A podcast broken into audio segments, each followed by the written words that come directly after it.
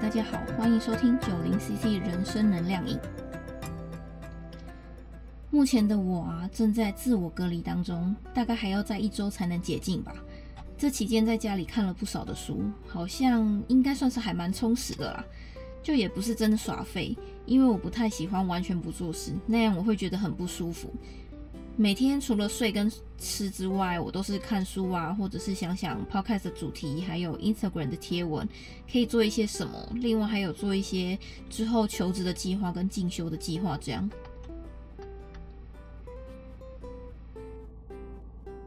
现在我又来讲一下这个节目的名称了，九零 CC。九零就是代表九零年代出生的人，这些人也就是二十到三十岁的你们，包括我自己。目前是正在人生中最精华的年龄，也就是最关键的十年。在从离开学校到出社会这段过渡的时间，我们所养成的很多习惯，很可能会对一生产生许多的影响，会造就日后四五十岁之后的我们的样子。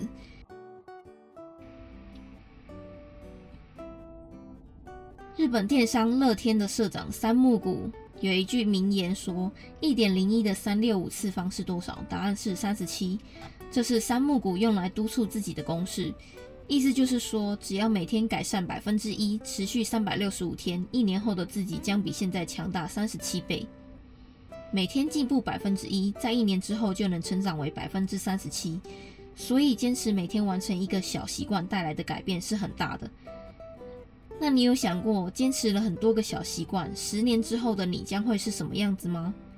今天我们要来谈谈两本书：楚世颖的一年计划、十年对话，以及 James Clear 的原子习惯。我会以穿插的方式将两本书融汇在一起。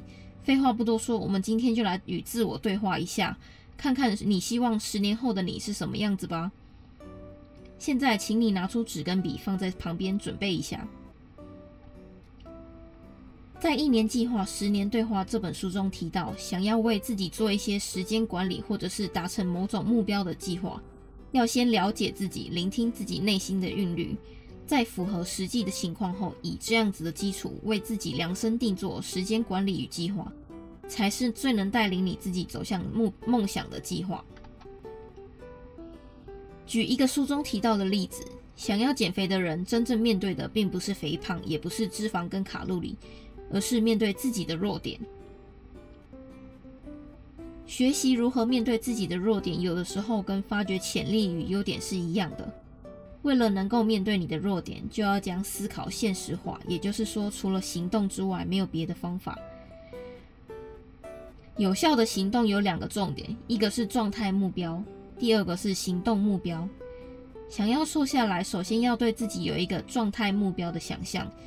就是说，你不能以一个身高、体型、身体比例都跟你差距很大的人作为目标。试着想想看，假设那位目标对象跟你没有任何一点相同的地方，不论你怎么减重，都不可能有任何相似的地方吧。所以要选择一个最好的状态目标，是先找一个先天先天性体型跟你相似，例如肩膀的宽度跟你一样。宽，或者是跟你一样窄，身高跟你相似，或许是一样高，也或许是一样的矮，等这一些跟你一样是弱点的地方，然后这些人经过后天的努力，将体态保持的令人羡慕的人，才是应该设定的状态目标。因此，要选定合理适当的状态当做你的目标，不然失败的不是减肥，而是证明你对自己一点都不了解而已。刚才我们提到的是状态目标，那第二点是行动目标。很多人都以为我要减掉几公斤是一个很清楚的目标行动，但光是设只设定呃要减重几公斤这样的目标太笼统太普通，没有建立在现实跟可能性的基础上，反而会造成你自己不必要的压力。而要做到有效的行动目标，应该是能够清楚看得到，像是。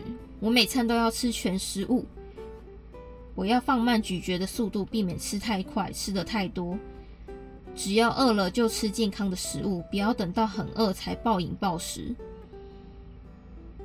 我要先从每天十分钟的走路开始，慢慢进阶到二十分钟、三十分钟，这些才是有效的行动目标，因为目标非常实际，而且容易执行。这一点跟在原子习惯中提到的让行动轻而易举这一点有一样的见解。在某种意义上，习惯是达成目标之前的障碍，例如运动就是得到好身材之前的障碍。让运动简单到就算没有意愿也会去执行，这是非常重要的。也就是说，要养成运动的习惯，不是以做运动的时间长短来决定，而是以执行的次数多寡来决定。透过不断的执行，渐渐养成自己自动化的运动习惯。当然，你真正想要的并不是运动本身，而是运动的习惯带来的结果，能让运动更简单、更方便，你就能更有成功的机会。想想看，把这件事情对应到让你养成习惯的产品上，你就会发现这些商品或者是服务最擅长的就是减少生活中的阻力或者是麻烦。像是送餐员啊，他们减少了我们出门采购或者是自己下厨的麻烦；通讯软体减少了书信往来的麻烦。这些产品的核心概念就是创造出一个让事情尽可能轻而易举的环境。而对应到刚才说的运动，让行动轻而易举，才会让你轻易的打造运动的好习惯。但这并不是说只要你做简单的事情而已，而是要你尽可能的让这个行动变得不会那么费力，然后带领你去做那些长期下来会有好的回报的事情。你知道大脑对于得到回报的评价随着时间的不同而会有不一致的情况吗？意思就是说，有些习惯会在当下得到快感，有些习惯只要等到很久以后你才能得到回报。大多数的人们则倾向于立即得到好的回报。由于大脑这样子的设定，多数人会花费时间来追求立即得到的愉悦感，比较少人会选择延迟满足的路。所以，如果你愿意等候奖赏的话，就会遇到比较少的竞争，得到的回馈也往往更大。在《原子习惯》书中提到延迟回馈这个论点。什么是延迟回馈呢？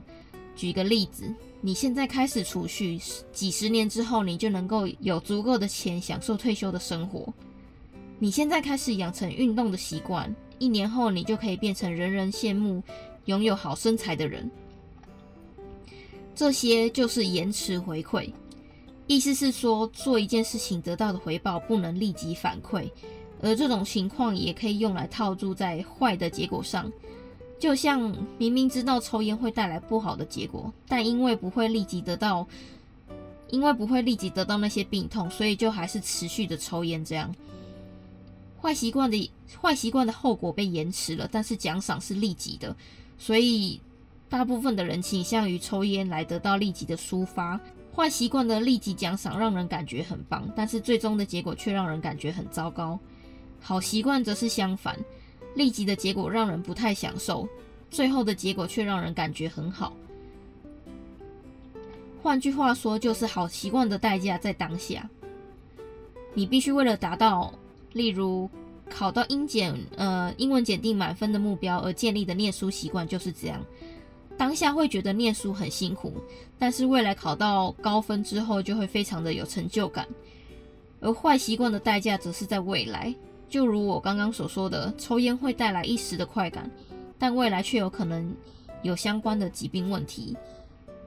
要是一个行为让你得到越多立即的快感，就应该要强烈的质疑这个行为对你自己长远的目标是否会有一致。我相信，普遍在大家的心里还有一个想要达到的目标，那就是存下第一桶金，或者是买一栋房子。楚世颖老师在书中提到，他在曼谷实现了买房的计划。他发现曼谷市区自产买电梯公寓是一个可以透过努力就有机会达到的目标。于是他开始检视自己。他想说，能够用什么方式购屋？在最后决定要以增加自己的收入这个方式来执行这项购物计划。那要怎么增加他的收入呢？他又想了几个方式。最后，他选择了喜欢的多写稿赚取稿费来增加收入。他规定自己每天都要完成一篇文章，并且发送出去才会上床睡觉。因为写作是他最爱的事情，所以他不觉得辛苦。而唯一要改进的，只是养成每天规律写稿的好习惯。最后获得的稿费一律汇进了他开立的梦想账户里面。维持一项好的习惯，关键重点是在于成功的感受，就算那只是小规模的成功。每一次的稿费进账，都让楚世颖老师获得了小小成功的感受，因此他养成了每天规律写作的好习惯。更特别的是，他没有办理这个梦想账户的提款卡，只有一本传统的存折。而这家银行位在台湾，当时他工作的地点在国外。不论眼前有多少的诱惑，他都会忍住不不花掉了梦想账户里的任何一毛钱。最后，他当然如愿以偿的买到了位在曼谷的电梯公寓。而他这样不办金融卡、只有传统存折的举动，换作在《原子习惯》这本书中提到的法则，那就是说，透过环境设计，让环坏习惯变得困难执行。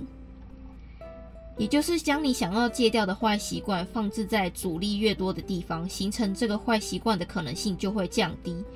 楚世英老师把因为欲望而花钱的这个坏习惯放在难以达成的地方，也就是不申请提款卡，让他没有花钱的机会，进而促使他达成了存钱买房的这个目标。在有了这一次成功的经验之后，他决定买更大的公寓。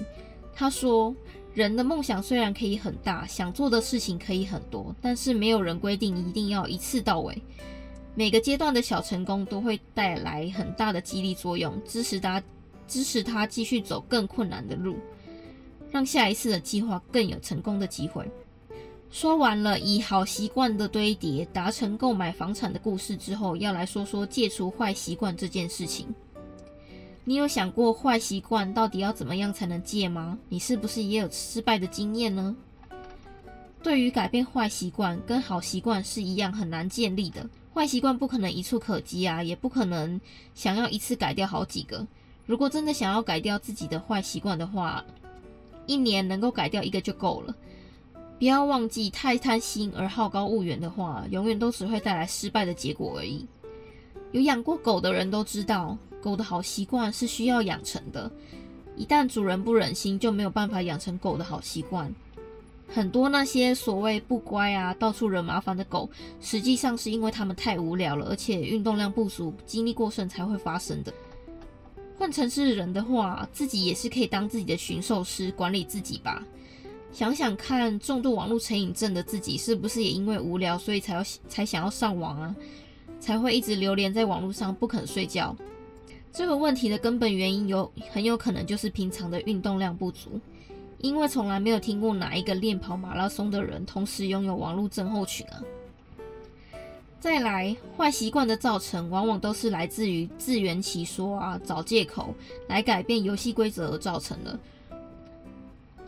如果一个想要戒烟的人跟自己说：“我只有压力大的时候才会抽，这是例外，不算是烟瘾。”这样凡事都有例外的借口，就说明了自己缺乏纪律，想要自圆其说、合理化而已。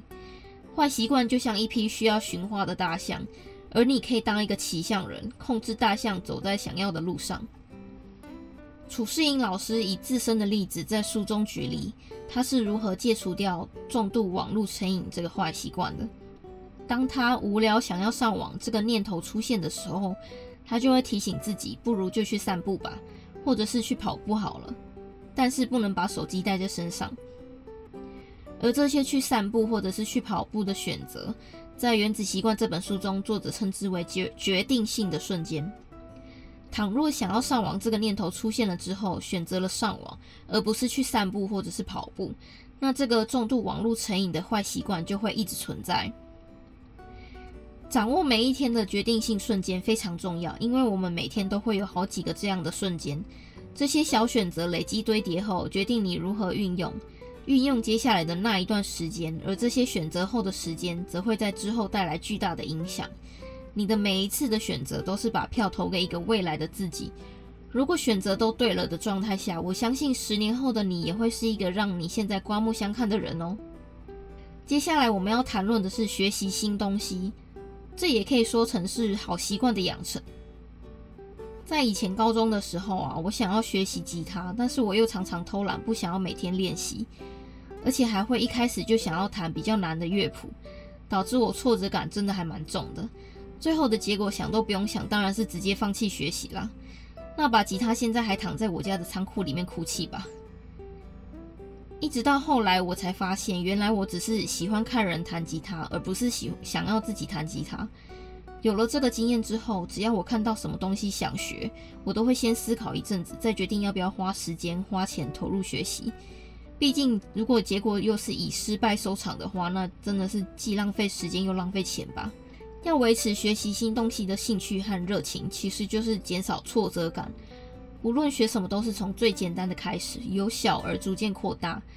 而且随着实力增加的同时，所学习的东西也要有对应的程度。另外还需要追踪你的学习，帮助你维持习惯，检视自己有没有高频率的学习。透过刻意并且不中断的练习，在这样的行动下，一定会提高成功的举几率哦。别忘了一开始说过的复利效应，每天进步百分之一，一年之后就能涨成长百分之三十七。能坚持完成每天的小习惯，所带来的改变会是非常巨大的。所以非必要的话，不要中断。最后，我们就来谈谈十年后的自己吧。现在，请你拿起纸跟笔，写下以下这些问题：第一，十年后的你会是什么样子呢？应该没有人会想要变胖十几二十公斤，然后老态龙钟的感觉吧？你现在的生活习惯会不会导致十年后变成了你没有办法接受的样子呢？如果是的话，在这十年之间，是否应该规划保持怎么样的运动习惯，以及学习如何管理自己的外在形象？第二，十年后的你会住在什么样的房子？而这间房子会在哪里呢？这题描述了未来你的经济状况。这个房子是透天的，还是电梯大楼里面的三房两厅呢？是现在居住的城市，还是在别的国家？这个房子是买来的，还是用租的呢？为了能住在这样的房子里面生活，你现在的自己应该需要开始做一些什么，才会变成那间房子的主人呢？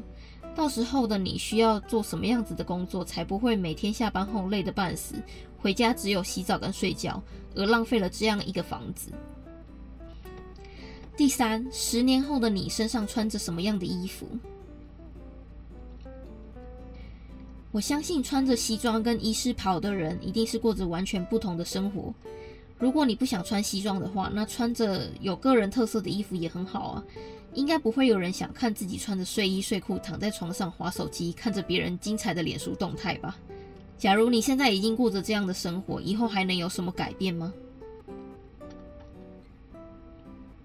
第四，十年后的你身边会有哪一些人？而那些人跟你关系又是什么呢？那些人会是深交好几年的挚友吗？那那些挚友都是什么样的人呢？又或者在你身边的人之中，有你的孩子吗？还是另一半呢？跟父母同住，还是跟另外一半的父母同住呢？如果你现在没有觉得为未来交朋友很重要，当然也不会好好的去认识值得认识的人，他们也不会自动出现在你的身边。所以，请做出行动，去多交一些值得深交的朋友吧。最后一个。十年后的你会每天工作吗？在哪里工作呢？工作的形态是什么样子呢？你想象的那间公司是一间朝九晚五的公司吗？还是说你待在家里远端工作呢？要符合什么样的条件，你才会非常喜欢那一份工作？想想看，要如何在这十年之间增加你的专业性，让自己身在那个令你非常热爱的领域。让自己在十年后变成一个连现在的自己都会尊敬的专家吧。以上这五个问题都隐藏着十年后的你是谁的关键线索。虽然你现在可能还想不能想象的很具体，那可以换一个想法：十年之后，你不想看到你是什么样子的人？如果在十年间都不打算做一些改变的话，那十年后的那个你绝对只是你现在的样子延伸而已。请把你的力气都放在执行这个十年后的自己的计划上。如果十年之后想要变成某个样子的话，五年之后至少要做到什么样的程度呢？在之间的四年之中，每一年又要达到什么样的目标呢？并且记得要时常练习跟未来的自己对话，问问十年后的自己：如果我现在不做的话，你会不会抱怨我啊？抱怨那个时候的自己怎么没有为自己做一些改变？这就像是现在的你对十年前的你想问的：当初怎么没有好好念书，考上好的学校呢？当初怎么没有专心练习一技之长呢？就像我会问，会想要问我自己：为什么当初没有早一点为环游世界的梦想做准备呢？透过练习跟未来的自己对话，就好像现在的你跟过去的自己说话一样。今天我们就谈到这边，我们下次见。